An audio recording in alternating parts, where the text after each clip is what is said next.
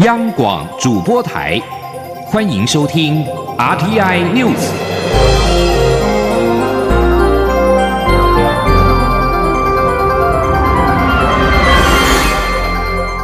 听众朋友您好，欢迎收听这节央广主播台提供给您的 RT News，我是张顺祥。首先把新闻焦点关注到香港。反送中局势越趋激烈之际，一名警员三十号深夜下班之后，遭到三名穿黑衣跟戴口罩的人持刀砍伤。这是反送中爆发以来首次有警员被砍，但未知事件是否跟反送中仇恨有关。商业电台报道，事发地点是在地铁葵芳站，深夜十一点多。三名持刀男子袭击刚下班的警员，警员的手跟背部受伤，被送往马加列医院治疗。另外有报道表示，三名袭击者都穿上黑衣跟戴口罩，伤人之后逃往附近的新都会广场，警方封锁现场搜捕。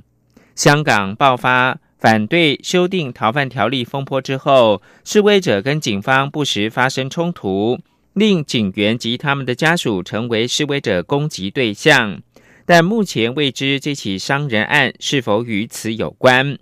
不过，在当前反修例支持者跟警方激烈对峙的情况之下，任何攻击个案都可能会激化双方的矛盾。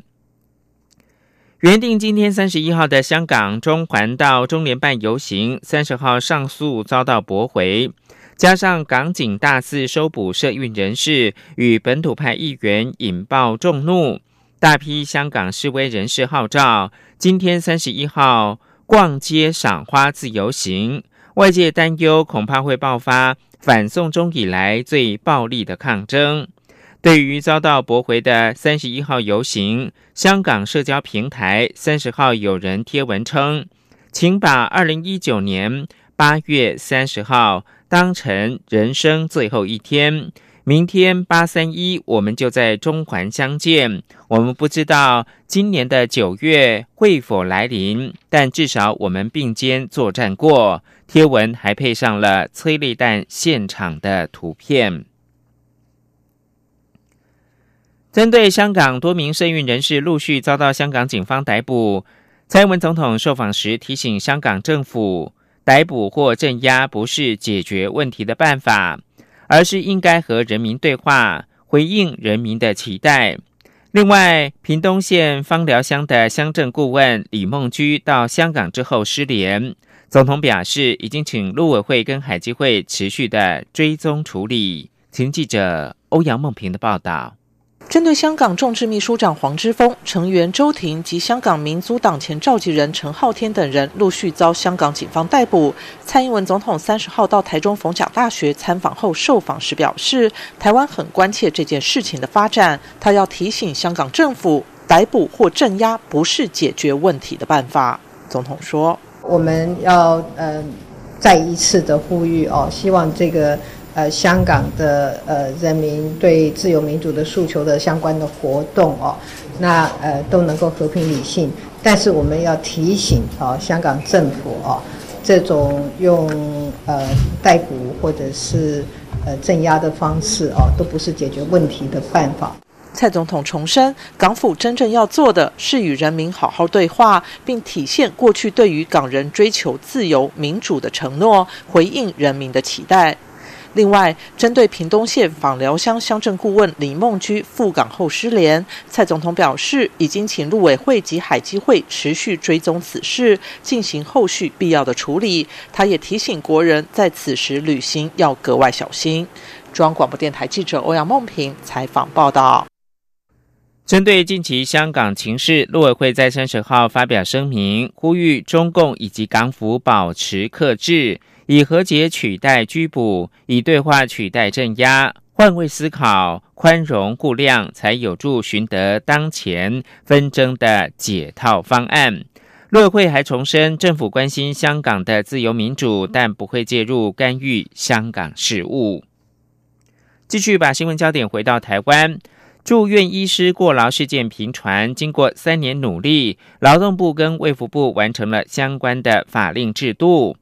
劳动部指出，九月一号开始，非医公务人员法制禁用的住院医师将与一般劳工相同，适用劳基法的相关规定，并且适用第八十四条之一责任制。预计有四千六百八十人受惠。请央广记者杨文军的报道。劳动部已公告，医疗保健服务业雇用的住院医师，自九月一号起纳入劳基法适用对象。届时，各大医院非医公务人员法制禁用的住院医师，将与一般劳工相同，适用劳基法相关规定，并以第八十四条之一责任制为配套。预计有四千六百八十人受惠。劳动部劳动条件司副司长黄维琛指出，适用劳基法后，劳工将获得劳退金提缴、职灾保险等保障。他说：“劳退金的提缴义务，哈，是适用劳基法之后，它是强制义务。所以之前来讲，顶多是自愿，如果医院愿意帮他提，哦，那 OK。但是呢，从九月一号开始适用劳基法，那是非提不可，那也就是变成。”雇主的法定义务了。黄维琛也指出，尽管住院医师适用责任制，但有四周总工时上限共三百二十小时，可能还是有人觉得很高。但其实这些时间是包含学习时间、跟医师一同巡房、待命时间、晚上值班等，工作密度跟白天不太一样。至于加班工时计算方式，以轮班制来看，每天正常工时为十三小时，若因病人需要，得延长至十六小时，延长的部分就算加班工时。非轮班制的话，每次正常工时为二十五小时，最多延长三小时，若超时，一样要依劳基法加班工时来计算。黄维琛认为，这样的工时应该不会发生主治医师还在开刀，住院医师因工时到了就先下班的情况，应该都可以先安排好。劳动部指出，卫福部已经公告修正住院医师劳动权益保障及工作时间指引，以及发布住院医师适用劳基法第八十四条之一的约定书范本。业者需要与个别劳工约定后，并报到各地方劳工行政主管机关核备，才能施行。劳工若换医院，就要重新签约。此外，主治医师是否会在下一波纳入劳基法？黄维琛指出，由于主治医师专业性更高，又是独立性作业，用劳基法规范不见得是最好的方式。目前卫福部预计规划在医疗法中，让主治医师也获得退休金、职灾甚至医疗纠纷等保障。中央广播电台记者杨文君台北采访报道。中国紫光集团积极投入记忆体的领域，旗下的武汉新兴宣布聘请联电的前董事长，也就是紫光的全球执行副总裁孙世伟来接任总经理兼首席的执行官。台经院三十号表示，短期来说的话，台湾记忆体产业面临中方挖角人才流失的威胁。一旦中方掌握关键的要素，大量扩产就有可能侵蚀到台厂在全球的市占率。记者谢嘉欣报道。因为美中贸易战威胁，中国积极发展国产率几乎等于零的记忆体产业。中国紫光集团近期动作频频，将在重庆投资低润厂，预计二零二一年投产。另一方面，也积极挖角台湾人才，包括聘请前华亚科董事长高启全担任紫光低润事业群执行长。这几天又宣布聘请前联电董事长、紫光全球执行副总裁孙世伟出任旗下的武汉新星总经理兼首席执行官 CEO。对此，台经院表示，短期内中方因无法直接收购海外记忆体厂，将面临专利人才困境；即便量产，也容易踩到国际大厂所布下的绵密专利网，是一大挑战。同时，中方持续挖角我方优秀人才，成为台湾记忆体产业的发展风险。台经院产业顾问暨研究员刘佩珍说：“那毕竟因为对岸在记忆体相关的人才缺口还是比较大的。”而且台湾其实，在记忆体的市占率，那么是比较不高。那么，所以反观，未来中国其实它的一个发展舞台跟愿景，那是相对比较吸引呃台湾的目前的一个从业人员。至于两岸技术合作，台经院评估短期内可能性不大，因为先前已有福建晋华与台湾联电试图技术合作，反遭美系大厂美光控告侵权的例子。台湾业者为控管营运风险，应暂时不会与对岸技术合作。中长期而言，台经院认为，一旦中国掌握记忆体专利、人才等关键要素后，就会大量扩产，届时恐将威胁台湾低润在全球的市占率，进而挑战美系厂商，甚至还可能影响到低润产业龙头南韩的市占率。中央广播电台记者谢嘉欣采访报道。因应陆客减少，行政院政务委员张景森召开了观光策略会议，决定要延长试办泰国、菲律宾、汶莱、俄罗斯旅客来台湾旅游的免签措施，你从现行每年检讨延长为三年检讨一次。而为了遏止部分东南亚旅客来台湾之后逃逸或者是逾期居留的情况，张景森也只是内政部移民署参考日本跟韩国做法，严议提高入出国及移民法的罚则。台北市政府日前在行政院会建议开放卡达或者是阿拉伯联合大公国等中东海湾国家的观光免签，对此张景生表示还在研议当中，没有定论。另外一方面，为了应应中国大陆游客限缩来台湾，国立故宫博物院从九月三号开始推出了南北院区两人同行、一个人免费的优惠措施，欢迎国人纠办来看展。记者江昭伦报道：大陆限缩旅客来台，八月暂停自由行，九月起调整团客配额，深受陆客喜爱的故宫博物院，下半年参观人数恐受到不小冲击。为此，故宫积极响应政府扩大秋冬国民旅游专案，从九月三号起到年底，推出包含两人同行一人免费、长者全时段免费及商店消费送好礼等优惠措施，希望吸引更多国人造访故宫。根据故宫统计，今年一到七月，北院参观人数约两百四十六万人次，但是七月就有三十三万人次，都较去年同期成长。南院参观人数比起去年同期也有所增加。故宫院长吴密察坦言。中国大陆限缩陆客来台，对故宫冲击在所难免。除了寄出新的优惠措施，未来也希望针对东南亚旅客提出新的营运策略。吴米茶说：“这个优惠措施，这个我们行政院有一个啊政策嘛，所以我们九月就会推出来。呃，这些啊，另外一个就是我们也希望搭配跟这个观光局。”呃，然后先去东南亚，这个做一些数位的展览，就是我们这个的这个实体展览不能出去，但是数位的展览，呃，先去这样绕一下，我想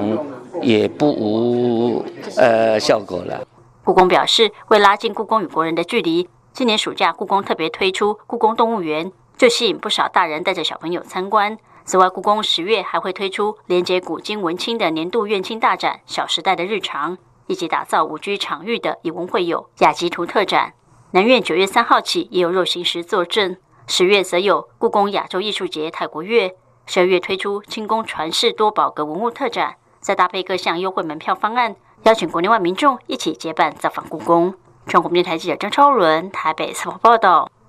国际间关注美国气象学家宣布，飓风多利安威力持续的增强，在五级的风量报表当中呢，已经攀升到三级了。预计下周将对美国的佛罗里达州造成影响。法新社报道，是在迈阿密的美国国家飓风中心 NHC 表示，多利安已经增强为极具危险的飓风，最大持续风速达到每小时一百八十五公里。NHC 预估，当多利安九月二号或三号登陆美国南部的佛罗里达州时，暴风威力可能还会增强。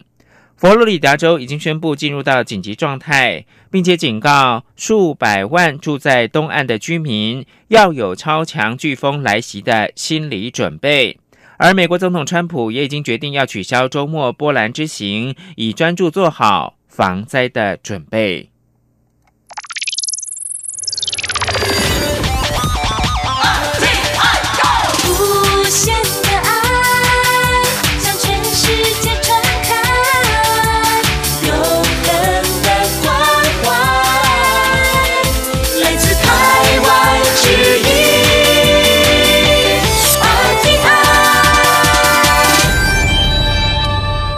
现在是台湾时间清晨的六点四十五分，我是张顺祥，继续提供新闻。蔡英文总统在三十号参访逢甲大学，并宣誓从九月开始启动弱势学生助学计划精进措施，即新时代学生住宿环境提升的计划。教育部表示呢，政府预计以五年新台币五十亿元，透过校外弱势学生租屋补贴等四大的策略。增加全国校外宿舍三万床，同时呢，第一年将可以减轻三万两千名弱势生的校外租屋的负担。记者陈国伟的报道。政府将从九月起启动为期五年的第一期大学宿舍提升计划，当中涵盖四大策略，包括校外弱势学生租金补贴、校外新办学生社会住宅空床补助、校内宿舍建筑贷款利息补助，以及校内宿舍规划设计整改善补助等。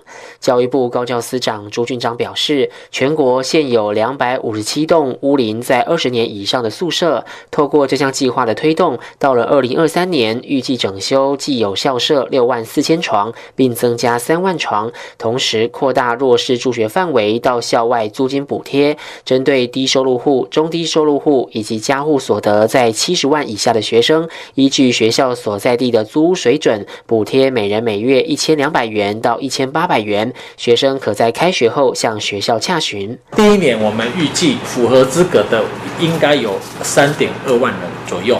啊，那当然每一年因为少子化关系，每年会稍微下降，所以累计五年，好，大概是十三万人次。教育部将引导校内宿舍较为不足的大学，积极租用校外大型民宅，把关消费与公安，新办学生社会住宅。针对出租率达一定比例以上的学校给予补助，每床最高两万元，以减轻学校租用民宅的资金压力。教育部表示，后续也将修正补助大专校院新建学生宿舍贷款利息实施要点，将现行最高补助一亿元调整为各校将校舍改为宿舍，最高。补助百分之百贷款额度的利息，如果是新建宿舍，则最高补助百分之五十的利息。另外，为了鼓励学校提升宿舍的基本设施及公共空间，教育部将聘请专家学者组成专业辅导团，协助学校将宿舍营造为年轻世代的学习空间。其中，整修宿舍每床最高补助四万元，校舍改为宿舍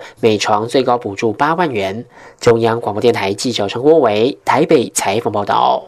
继续关注二零二零总统大选，国民党立委江启臣抛出韩朱配，希望国民党的前主席朱立伦能够担任副手，拉抬国民党总统参选人韩国瑜的选情，引发了党内的回响。对此，朱立伦本人表示，希望大家莫忘初衷，团结胜利，不求任何位置，以大局为重。他并且强调，自己会是很好的助选员，一定会在这场大选当中全力辅选。刘品希的报道。二零二零总统大选，国民党整合不利，国民党总统参选人韩国瑜选情不振，支持度下滑。国民党立委江启臣日前在脸书发文表示，韩朱配具有极高的互补性，更能使得基层振奋，认为可以正式进入备战状态，是展现团结最好的象征，也是最好的选项。发文获得党籍先是首长与立委们热烈回应。朱立伦三十号一早在脸书发文表示，民进党在初选结束后，可以像三秒交一般立即团结整队，巩固选战布局。但国民党直到现在还在谈整合。昨天农历七月结束，鬼门已关，希望一切也能回归正常，大家都能以大局为重。他并重申，成功不必在我，但成功一定有我。大家莫忘初衷，团结才能胜利。朱立伦中午出席私人参叙受访时表示，希望大家不要求任何位置，都能放下个人，以大局为重。他说：“我从头到尾都是坚持我们要莫忘初衷，团结胜利。那我希望大家都能够以团结的心啊，我们不要有求任何的位置，也不要谈任何的位置。今天国民党需要的是大家能够放下个人啊，以大局为重。”媒体询问何谓成功一定有我，朱立伦说：“我们是很好的助选员，现在很多立委都很焦虑。未来他一定会在二零二零这场大选中帮忙国民党的总统参选人与立委参选人，到各地替需要他帮忙的立委辅选。就像他这次访问美国，也是在向美方说明国民党的立场，希望美方了解国民党亲美的态度，能够支持国民党。”央广记者刘聘熙在台北的采访报道。另一方面，高雄市长韩国瑜从去年底选举大力主张的爱情摩天轮，终于有了初步的进度。高雄市政府三十号举办了招商说明会，来自海内外三十一家厂商齐聚场刊基地，并听取市府简报。韩国瑜表示，爱情产业链绝对可行，将可带动高雄的观光。他希望能够招商顺利，能够年底公告，明年动工。针对二零二零总统大选，媒体报道表示，亲民党支持红海集团的创办人郭台铭，并准备给郭台铭门票，也就是透过亲民党政党推荐的方式来参选。对此，郭台铭的幕僚蔡庆瑜今天表示，感谢好朋友的支持跟鼓励。郭台铭会在九月十七号连署登记截止之前宣布是不是要参选。如果决定参选的话，将会以独立参选的身份投入总统大选。刘品希的报道。红海集团创办人郭台铭日前展开三天两夜的中东参访行程，三十号上午返台，在松山机场主动向媒体说明此行收获。郭台铭指出，他这趟中东行见到沙乌地阿拉伯七位部长级官员，了解当地的能源政策以及石化工业发展。对方对于台湾的电子、精密机械与半导体工业也很有兴趣，希望双方能有合作的机会。他也实地了解沙国零到六岁国家帮你养政策，以及对于高等教育研究发展的投资，让他学习良多。此外，郭台铭也表示，他此行才知道沙国签证费用高达数百元美金，影响民众观光的意愿。经他反映后，对方承诺调降金额，而且最近就会宣布。郭台铭发表完简短谈话后便离去。对于媒体询问是否中秋节宣布参选、被开除党籍怎么办等选举议题，一概微笑不回应。媒体报道，亲民党议员透露，亲民党要支持郭台铭，并准备给郭台铭门票，也就是政党推荐。如此一来，郭台铭表态参选的时间就可以延后，不必急着在九月中登记连署。对此，郭台铭幕僚永林基金会副执行长蔡庆瑜受访时表示：“谢谢这些好朋友的支持，但如果郭台铭决定参选，会以独立参选人的身份投入总统大选，不考虑跟。”任何政党合作，他说：“我们很谢谢这些好朋友他们的支持跟鼓励啦。那基本上呢，会有这样的传闻出来，也显示出大家对于改变现状的急迫跟焦虑。如果今天郭先生、郭台铭先生他有决定要参选的话，他会以独立参选来做参选人。”至于何时会宣布参选，蔡庆瑜说，目前还在演绎时间表。郭台铭必须慎重考虑此事，在九月十七号连署登记截止前，一定会对外宣布参选与否。此外，台中派系大佬大甲镇澜宫董事长严清标三十号上午发出声明稿，呼吁郭台铭与立委王金平以大局为重，站人委屈，以伟大的团结精神帮助国民党，帮助台湾。对此，蔡庆瑜说，郭台铭的确是以大局为重，以中华民国两千三百万人民未来生活为重。对于韩国瑜，只有祝福两字。央广记者刘聘熙在台北的采访报道。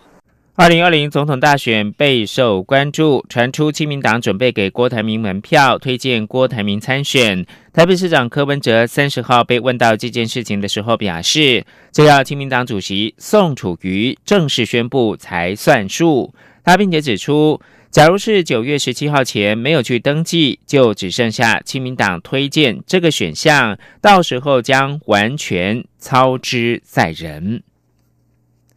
二零二零除了总统大选之外，还有就是立委的选举。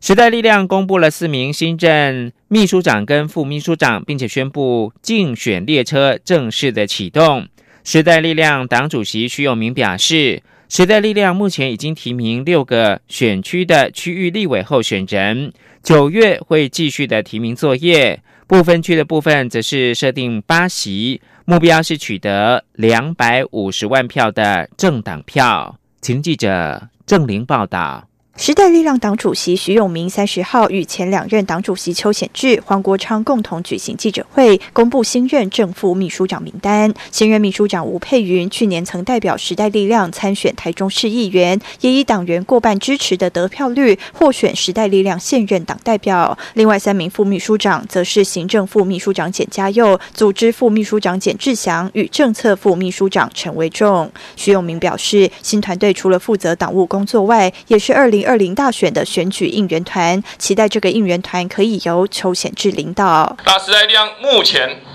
区立委是六区提名，好，那我最近也